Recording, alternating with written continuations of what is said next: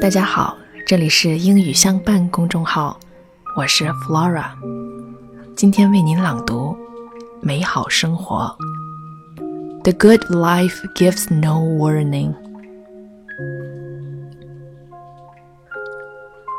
You stand at the window. there is a glass cloud in the shape of a heart. There are the wind's sighs that are like caves in your speech. You are the ghost in the tree outside. The street is quiet. The weather, like tomorrow, like your life, is partially here, partially up in the air. There's nothing you can do. The good life gives no warning. It weathers the climates of despair and appears on foot, unrecognized, offering nothing. And you are there.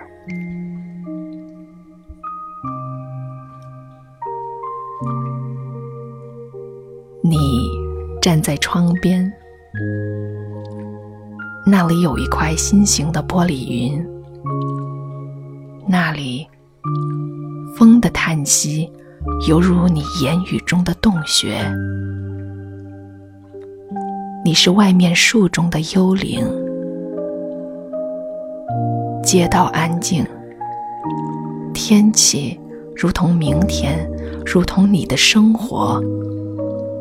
部分在这儿，部分在空中。你什么也不能做。